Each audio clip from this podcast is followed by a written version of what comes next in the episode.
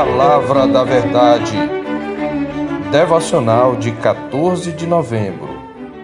A militância dos filhos de Deus. Porque as armas da nossa milícia não são carnais, e sim poderosas em Deus, para destruir fortalezas, anulando nós sofismas e toda a altivez que se levante contra o conhecimento de Deus e levando cativo todo o pensamento à obediência de Cristo. Segundo aos Coríntios 10, versos 4 e 5.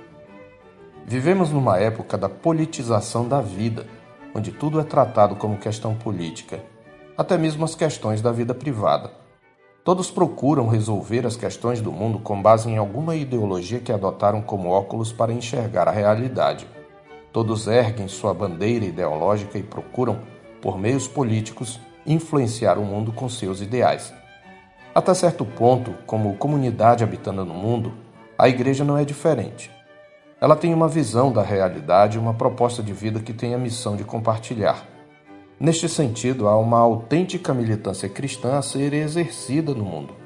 Quando o Senhor Jesus disse no Sermão do Monte: Vós sois o sal da terra e vós sois a luz do mundo, ele estava se referindo à nossa missão de exercer impacto e influência no mundo através da proclamação do Evangelho e da vivência diária dos valores do Reino. Aliás, Igreja militante é uma expressão que designa a igreja na presente dispensação.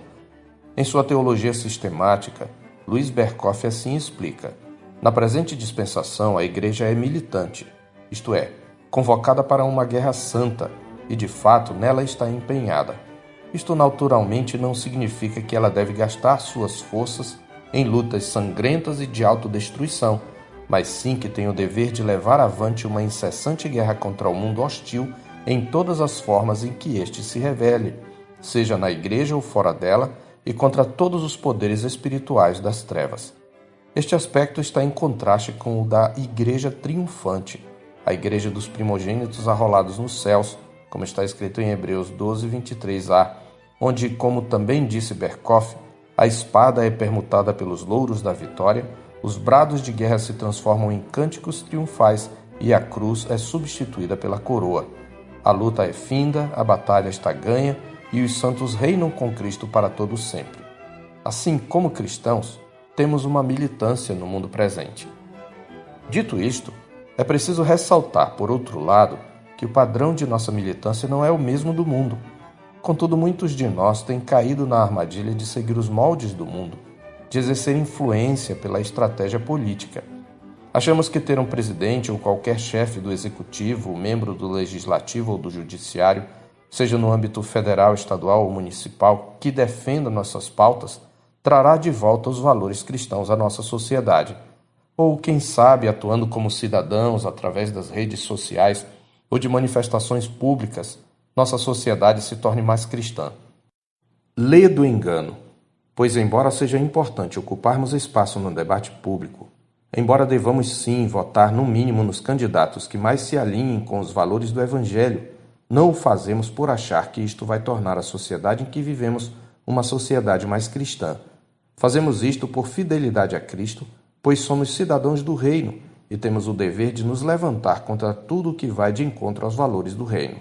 Contudo, devemos nos lembrar que o que torna os homens cristãos é a regeneração uma obra inteiramente divina realizada através da proclamação do Evangelho, a atividade que somente a Igreja pode realizar.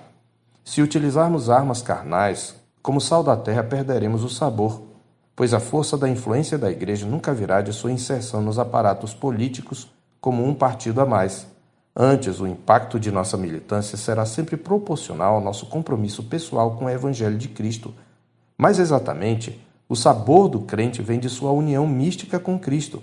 É Cristo vivendo em nós que dá sabor ao mundo. É por isso que devemos servir como Cristo. É nesta perspectiva que nosso Senhor ensina seus discípulos em Marcos 10, apontando o seu próprio exemplo, ressaltando-lhes que sua influência não se daria nos mesmos moldes do mundo, mas de maneira totalmente distinta. O contexto da declaração de Jesus é a visão equivocada dos discípulos acerca do reino de Deus eles já haviam entendido que Jesus era o Cristo que estava para libertar Israel. Todavia, ainda pensavam na libertação nos moldes em que o mundo o entende, numa perspectiva política. Eles achavam que Jesus marchava para Jerusalém para subjugar o domínio romano pela força. Tiago e João até chegam a pedir um lugar de destaque no reino, suscitando a indignação dos demais discípulos, nos versos 35 a 41.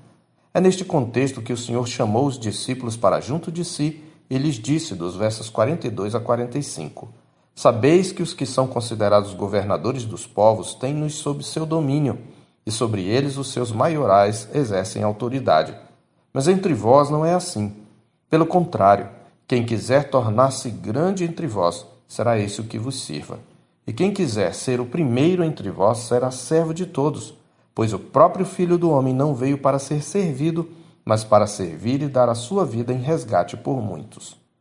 Observe que a paixão e morte de Jesus, além de ser o meio de nossa redenção, é também o padrão da nossa militância. Dois capítulos antes, quando anunciou sua morte, ele ressaltou que, em sua missão de ser sal e luz, os discípulos deveriam estar dispostos a seguir o mesmo itinerário, como está escrito em Marcos 8, de 34 a 37. Então, convocando a multidão e juntamente os seus discípulos, disse-lhes: Se alguém quer vir após mim, a si mesmo se negue, tome a sua cruz e siga-me. Quem quiser, pois, salvar a sua vida, perdê-la-á, e quem perder a vida por causa de mim e do Evangelho, salvá-la-á. Que aproveita ao homem ganhar o mundo inteiro e perder a sua alma? Que daria um homem em troca de sua alma? Embora não tenha o mesmo significado vicário e redentor da morte do nosso Senhor, nossa missão de ser sal e luz envolve disposição para nos negar a nós mesmos, sofrer perseguição e morrer por Cristo.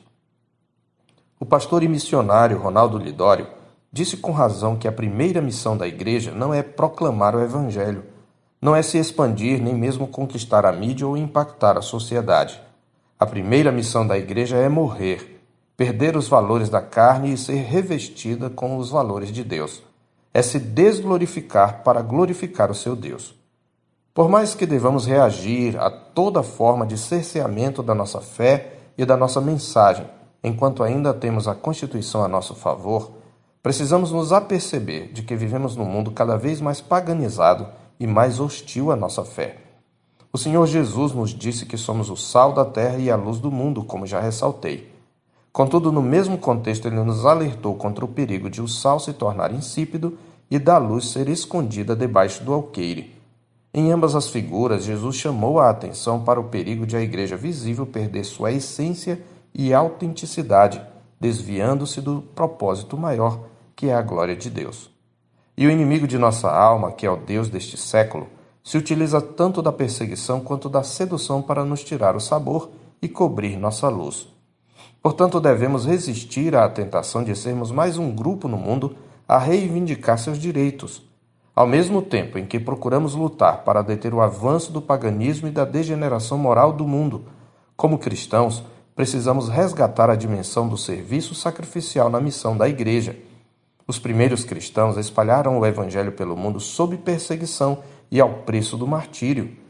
Portanto, aproveitemos nossa presente liberdade de expressão para proclamar o Evangelho de Cristo e nos levantar contra tudo o que vai de encontro aos valores do Reino. Exerçamos nossa cidadania procurando influenciar nossa geração através de uma vida santa, de um proceder reto e da promoção da justiça.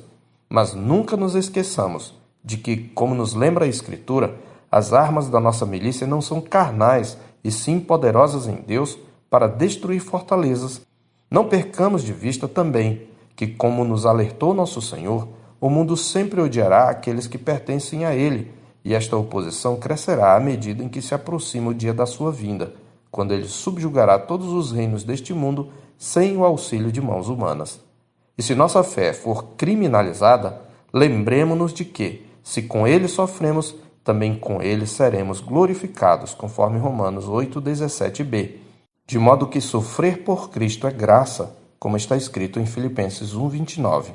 Porque vos foi concedida a graça de padecerdes por Cristo e não somente de crerdes nele. Eu sou o pastor Marcos Augusto, pastor da Terceira Igreja Presbiteriana de Boa Vista, em Roraima. Tenha um bom dia na paz do Senhor Jesus.